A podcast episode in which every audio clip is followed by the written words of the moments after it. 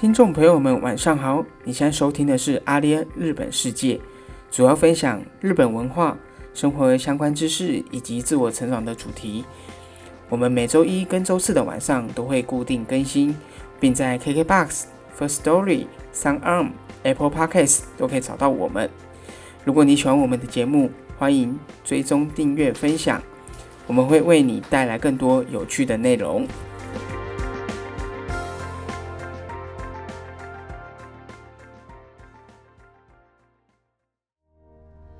Hello，大家好，我是阿联的 Ivan。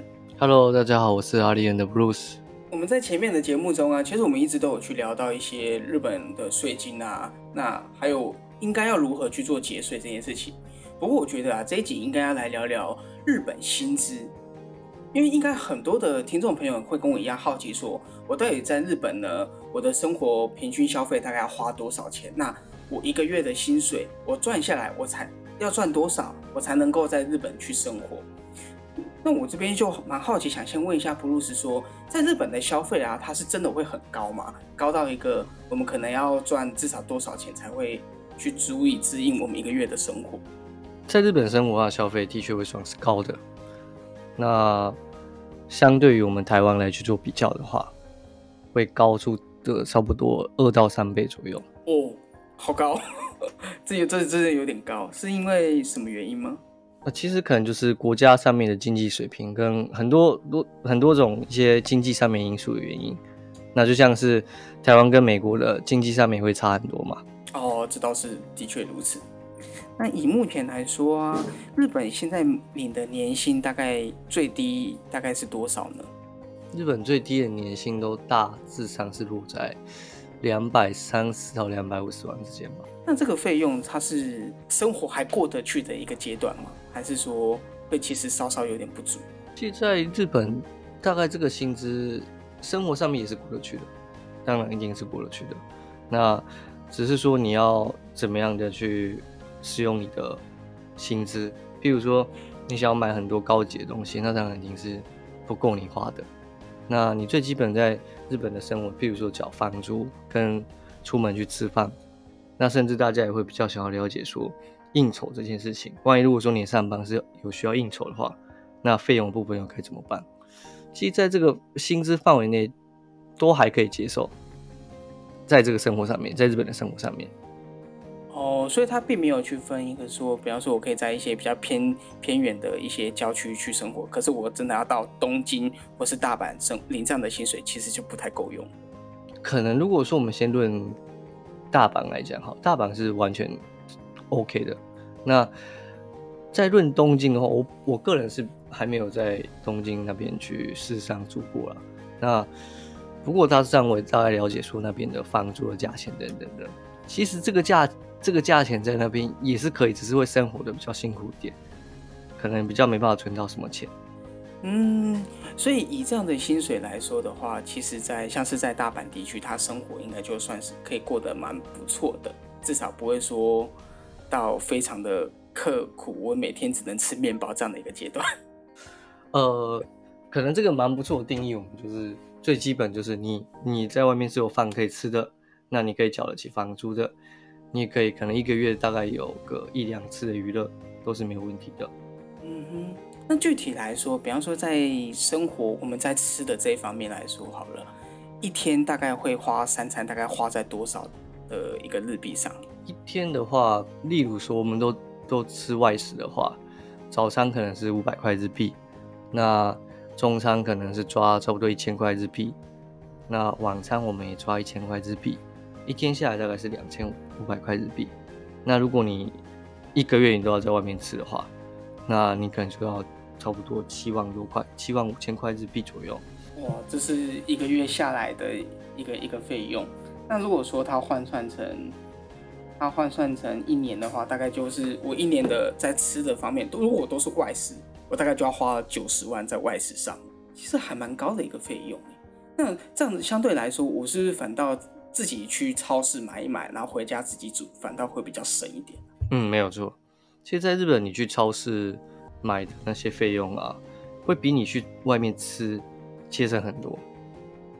假设说你在外面吃是刚刚说的嘛，大概一天是两千五的话，搞不好你如果是自己家开火，你买那些食材，可能一天下来一千块以内就可以解决了。又甚至啊，有些人他们甚至可以七八百块以内也可以解决。这是解决一餐吗？还是说他这七八百块大一天一天三餐？哦，原来可以省这么多。刚刚是说在外食的话，我一天至少要花两千五才才算是比较，呃，就是我在外食上面我要花两千五，可是我如果去超市买的话，我只要花八百块就解决掉我三餐的问题，哎，省超多哎。嗯，没有错。所以自己在家开火会比较便宜一点啊，那也会比较省。怪不得我常我有听过一些朋友说，他们去日本打工度假，他们都是在家里自己煮比较多，因为不可能一直去吃外食，那消费实在太高。嗯，没有错。有一些可能外食的地方，我刚刚讲都是可能稍微再便宜一点，可能东京有一些地方一餐都大概是一千两百块啊，一千三百块、一千四百块日币都有。哦，那更不要说我们要可能一个月难免我们会想要吃好一点的。那那更不要说，我们可以吃在这个价格之之下。嗯，所以如果想要吃丰盛一点，那又省一点的话，那我觉得蛮推荐可以自己在家里边开火会比较好一点。嗯嗯嗯。那在于交通费上面呢，像是日本啊，大部分都是搭乘交大众交通运输嘛，那平均大概会花多少在这个交通费上？交通费的话，通常我们抓一个月。大部分都会是落在一万块上下日币。就如果你刚好你的通勤的地点是跟你公公司的地方离差不多三十分钟以内的话，一个月平均都大差不多是落在一万多块上下，可能是一万块或是一万两千多块这样。那 Ivan，你的在台湾交通费都大概是落在多少？我自己在台湾的。交通费平均大概是台币四百块上下左右，一个月吗？嗯，对，这是一个月。呃，布鲁斯你也知道嘛，因为在台湾大部分的人都通勤都还会是以机车为主，像我自己也是，我也说是骑机车比较多，因为我上班的地方啊，它附近的捷运其他其实到不了，需要再去转公车。那虽然我家里自己附近有公车啊，所以一可以一台车就直接到公司附近。但我还是得要走一段路，然后我才有办法到公司，所以我觉得骑机车的那个机动性，那自由度比较高一点。嗯，的确，骑机车在日本是比较没有机车可以骑啊，要不然会是蛮想的。那日本有脚踏车吗？像台湾其实有 U bike。哦，日本也有脚踏车。那但是台湾是不不在日本是没有那种像台湾的那种 U bike 哦，没有像台湾就是在各处都会有这个摆设 U U bike 让我们去租租借的动作。可能近期日本是有一些一些新兴的企业，他们有在做这种服务，但是还不多。哦，原则上来日本你们比较少会看到说有这类型，因为多半的日本人说在日本生活的人都会拥有一台脚踏车。现在日本骑脚踏车的数量就像相当于我们台湾骑摩托车的人有多少，日本骑脚踏车的人就有多少。所以其实，在路上面，我们反倒看不到人家骑摩托车，反倒看到人家骑脚踏车的次数是多的。对，没有错。哎，我觉得这是一个蛮有趣的一个现象。那这样的话，是不是我可以反向思考说，其实日本人他们在于健康这上面的，因为。我想我们自己啊，骑摩托车虽然是快嘛，但是某方面来说，对于空污也有一些感染。但是骑脚踏车，在日本骑脚踏车，第一个可以强身健体，第二个空气污染也没有那么的严重。没有错。所以在日本的空气上面可能会稍微好一点，但是日本他们这阵子也是会有所谓的这种花粉哦，季节性的花粉。对对对，所以说空气好。也是空气好，但是相对的会有其他的一些，呃，台湾没有的，例如花粉这类型的。嗯嗯嗯，的确，因为各国的天气天天气气候都不一样，所以不见得台湾有的问题，那日本就会有。嗯，没有错。那像你自己啊，你自己也有一拥有自己一台脚踏车吗？没有哎、哦，所以你也都是搭乘大众交通运输比较多一点。对，没有错。所以呃，就会搭，就像我刚刚讲的嘛，像我平均一个月也都会是落在一万二左右。那在日本，而且这个费用，如果说你在日本是有公司雇佣你的话，一般来讲公司都会支付你的交通费。它是全额支付吗？还是说，比方说我呃大概给一个集聚？一般来讲都是在一万块以内都会全额支付。那至于说如果超出一万块，譬如说一万五啊、两万块，有些公司可能甚至会给到两万，但是多半都差不多是在一万块以内或是一万五以内。哦，哎，那这样其实也蛮好的耶，因为呃，像台湾啊，比较少公司有去支付到这个交通费，除非我们是跑外务啊，那种跑业务的啊，在外面到处到处接客户的这种，才有比较有机会有去补助交通费，否则一般来说真的比较少。嗯嗯，没有错，的确台湾是这样的。嗯，那相对的，在日本会有这样的原因，是因为日本的法律上面有规定。哦，有特别去规定这一条，说就是一定要有交通费的一个补助。没有错，哎，那我想问一下说如果说是真的有开车的人的话，他这个补助也算在内吗？还是说他其实就没有办法？开车的人的话，也是要看公司，有些公司可能会补助，但是有些公司就不会补助。哦，了解了解。对，多半都是你要大众这种大众交通才会做补助，要不然有些人可能就说啊，那我要领这个交通费，然后骑脚踏车过去，也是有。但坦白说，被发现了，就是被可能公司里面发现，他们就不会付付给你交通费了。这是一定的啊。作为公司的老板，我给你方便，你给我当随便的感觉。哎，那我想问一下，布鲁斯，如果说我在日本要买车的话，它是一个很会很贵吗？在日本买车哦，如果是你买，当然如果说你买 Toyota 的话，那当然很便宜啊。因为那本身就是日那个呃，因为 Toyota 本来就是日本，它不是进口车，它是国产车。对于日本来说，对啊，其实日本买车，我个人是认为啦，跟台湾是不会差太多，价钱上面。那呃，只是说日本在于买车的一些贷款，或者说我们又就以日本的经济来去换算买车这件事情，你就会觉得说便宜很多了。哦，真假的？平均，嗯，也不要讲平均好了，大概一台，就你看过，你印象中大概一台大概落在多少的日币？这个要看等级啦，真的还是要看等级。每一台的它的价位有有很高的，也有很低的。那我就想问一下说像 Ivan，你知道说在日在日本这个 Toyota 台湾一台一台车平均是多少钱？不要说平均啦，你看过价钱就好了。嗯，其实我看过的价钱，以 Toyota 来说的话，我有看过台币七十五万的，然后甚至也有八十万的，也有九十万的，其实都有。OK，那如果我们从台币换算成日币，我们抓差不多两百五十万，好不好？两百万左右就会有一台 Toyota 可以买了。哦，我们先假设这样好了。嗯那那你换思考一下，我刚刚讲两百万，那两百万如果是抓我们刚刚讲的最低薪资、最低的年年薪的话，也有差不多两百二到两百五十万。哦，可能相对的，你去贷款要去缴的年数就会比较低一点。那我们再回到回推成说，呃，台湾现在最低薪资是一个月是多少？嗯，现在最低薪资是一个月两万四，两万四嘛，对不对？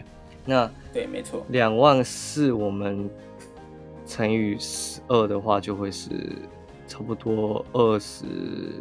二十八万，将近三十万。那二十八万左右，你要去买一个差不多七十五万左右的，七十万我们抓七十万嗯，的一台车，你要缴的贷款就要缴的比较久一点，那生活也要比较辛苦一点。嗯嗯嗯，没错，大概要缴三年，而且这三年呢，还是要不吃不喝才有办法缴的。那便是，其实生活压力上面会因为这台车会多少有一点压力在。没有错。所以，呃，我们刚刚有讨论到，就说日本的薪资的确，日本在很，譬如说你去吃饭啊，它的生活水平会比较高一点。但你论买汽车，它可能价钱是跟台湾是差不多的。那在以日本的薪资跟经济这个这个地方来去买车的话，可能就负担上面比较不会那么重。哎，那在日本买车啊，它是可以做全额贷款，还是说它一定需要，呃，就是要有一些自备款？我们外国人的情况下，可能多半都要有自备款。但是如果你是有特别的一些，你有比较长期的身份的，在日本的话，是可以全额贷款的。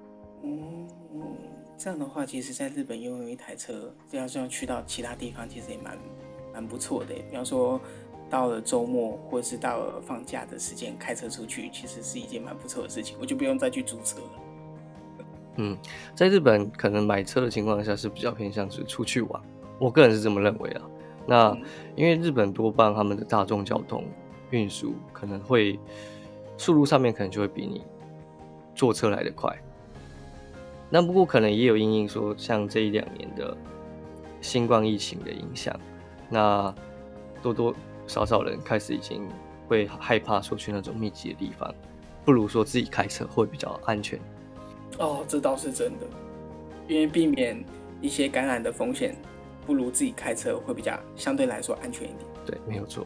嗯，讲到买车啊，我就会想要问买房。如果说在日本买房的话，它大概是多少的价钱？在日本买房啊，呃，我一样先论大阪这个地方来说的话。平均是落在三千万左右，三千到四千万之间的集聚。那这个是日币的部分。那我们换算成台币的话，假设说我们先抓最高的四千万的话，会是呃台币一千万左右。嗯，那如果是三千万，就是台币的七呃大概八百万左右。对，八百到一千万左右，那就可以买日本的新房。那我现在讲这个是。你甚至在三千到四千，这个是比较新新新房。那你可以，我讲的也是比较偏向是都市大阪的都市内部。那你买这个，你甚至可以直接透天，你也是可以买透天的。在这个价位，我们就可以买到透天吗？没有错。哇塞！那而且如果你要再更便宜一点，好了，你可能在地区稍微偏远一点，比较郊区、郊区之之类的，那。可能差不多在两千多万日币也是有的。那当然，如果你要去买中古的，我现在讲的都比较偏向是新一点的。那如果你要买中古的话，那可能就是真的是一千到两千万左右都是有的。所以日本买房其实没有想象中那么的贵，难度那么的高。我觉得以照刚刚 Bruce 说这个薪资水平来说的话，就算拿两百五十万年薪的这个年轻人。我不不论是他是不是年轻人好了，只要拿两百五十万年轻人，他都可以去买一栋房子，而且还款压力相对来说也没有那么大哦。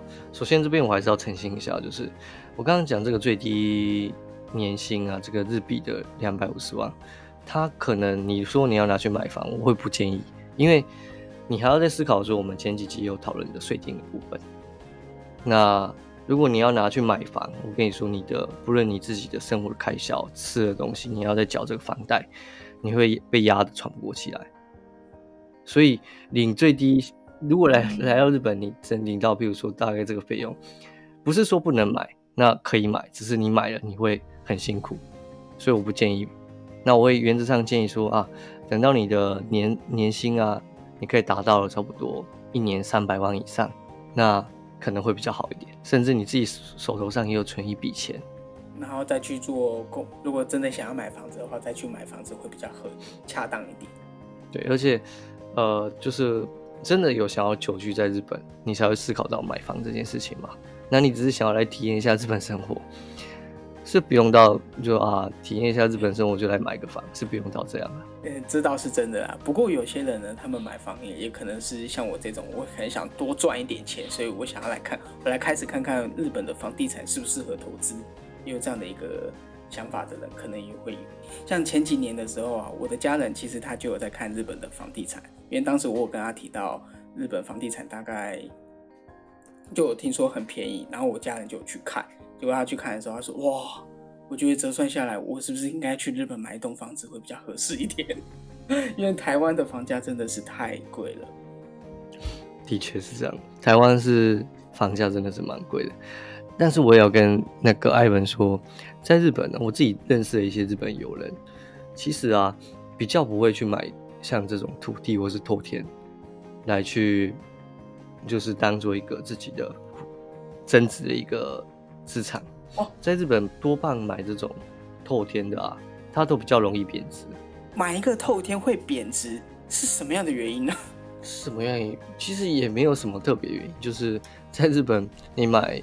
这个反而你是要去，如果你是想要未来要转卖的话，你可能去买这种套瓦马，就是那种高楼的公寓会比较好一点。那如果你去买那种一般的透天啊，比较郊区的啊，这通常都是自己住比较多。哦，所以那再加上说日本它现在人口是不断的衰退嘛，嗯嗯。那人口不断的衰退，经济上面也不断的不断的往下跌。那这样的情况下，日本的房地产它其实也是会渐渐趋向这种贬值的可能性也是蛮大的。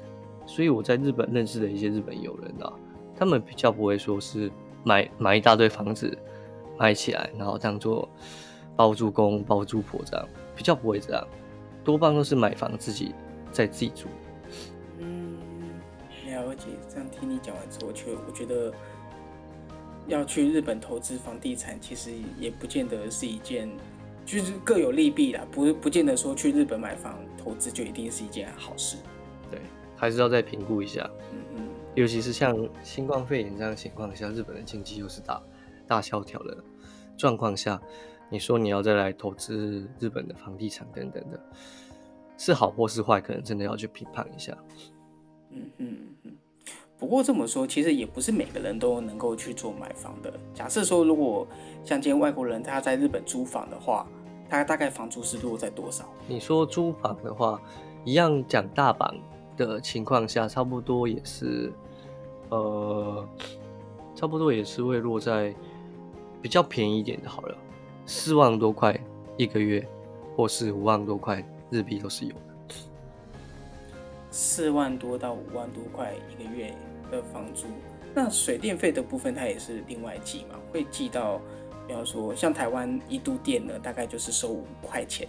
日本也有像这样的一个算法，也是有，但多半如果说讲这个价钱，它可能水电可能会包在里面，就一个月就是四万块或五万块日币。哦，水如果水费包在，哎，电费是另外计，然后水费是包在里面这样。对对对。那电费可能话，就我自己的经验啊，可能一个月下来平均也差不多四五千块日币左右。嗯嗯，所以我如果一个月正在支出在房租上面的话，大概是大概是四万五左右，四万五到五万块之间。没有错，这算是一个住到比较靠近市中心市区，还算是一个郊区的费用。这其实我这个费用是比较抓在靠近市区。市区的一个费用，那你要郊区的话，再稍微偏远一点的，三万多块的也有。嗯，那我们先考量到就是你要住比较离市中心比较近一点的话，其实四万块、五万块的一个月租都是有的，甚至我相信也有一些朋友，他们也可以找得到三万多块的。嗯嗯嗯，因为我觉得像我我自己是没有在外面住过啦，不过听过很多朋友在外面住呢，他们其实相对来说房租会拉的。预算会再拉到高一点，因为那个生活品质真的要顾。有些房子啊，它真的租起来，不能说它不适合人住，但是你住起来就是会不舒服。嗯，没有错。嗯，所以有时候还是要可能。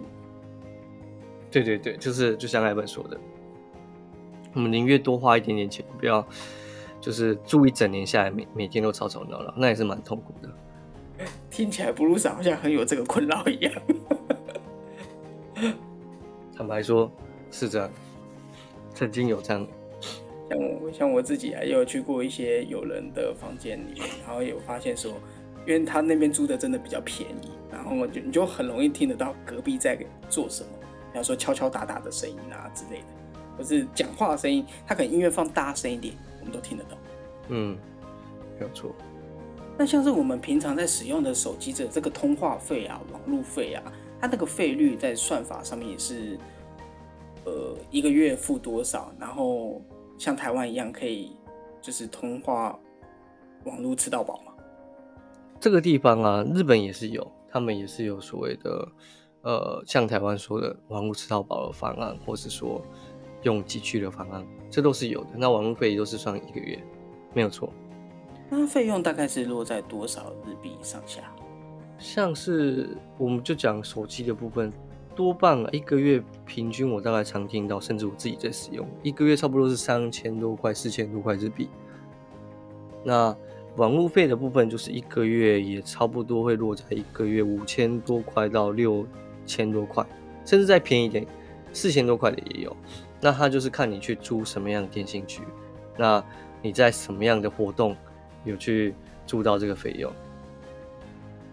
其实就跟台湾的电信局是差不多的。那费用的平均都会是落落在这个价位上面。哦，因为像台湾，我以我自己的为例好了，我都是我的通话费大概都是抓在七百块内，然后网路费的部分其实一个月下来大概是一千，哎，大概九百多块左右，所以加起来的话大概是一千五左右的台币，所以其实差异来说的话，其实没有差到非常非常的多。嗯，我个人是认为不会差太多啦，这个这个地方上面。那像我们去日本工作啊，难免我们还是会感冒生病。那在日本的医疗费，它算是贵的嘛？因为我其实有时候会听到新闻啊，或是人家在跟我们讲说，国外的医疗费会比台湾来的贵。那日本呢，也确实如此。哦，日本的确也是这样，就是你先不论医疗医疗费或是它的健保费都很贵。那呃，像台湾可能真的是健保真的做得很好。所以台湾的费用上面真的是很便宜。日本像最基本的挂号费都是落在两千块日币。两两两千块日币，我没有听错吧？没有错，最基本就是两千块日币是蛮常有的，甚至有一些地方是，好比如说牙医好了，嗯哼，拔一颗牙齿大概算多少钱之类的，也是有的。纵使你是有健保的情况下。好贵哦！想一想，我突然觉得在台湾，嗯，这样这么说虽然不好啦，但是我觉得在台湾生病好像是一件蛮幸福的一件事情。你 台湾应该说医疗上面真的做的蛮不错的，所以在日本的话，真的会比较贵一点的。嗯嗯嗯，所以还是要顾好自己的身体，因为生病的话，你你不可能不去看医生。所以在这个地方就是身体保重。那如果真的不行的话，那还是还是请前往去。医院那边给医生看一下，嗯，这倒是真的。不然就是平常我们自己的身体呢，就是偶尔去跑跑步、运动、健身一下，增强自己一些免疫力，也可以降低一些呃生病感染的一个风险。没有错。OK，那我们在前面啊有提到说，在日本的花费，基本的一些消费啊，大概都是这么的多。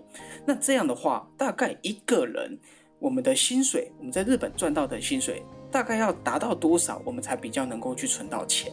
呃，就我刚刚说的，你这真的是要看你平常你怎么去花费。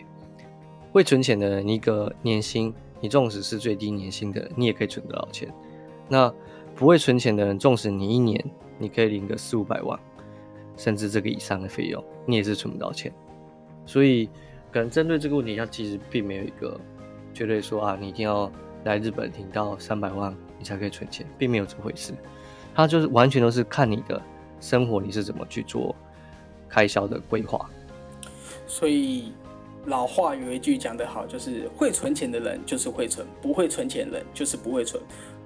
如果你不会好好运用你的薪水去做好财务规划的话，那不论你拿到再多钱，其实都是没有用的。像以我自己来说，我都是会去抓大概薪水的三成左右去做储蓄的动作，因为不做储蓄呢。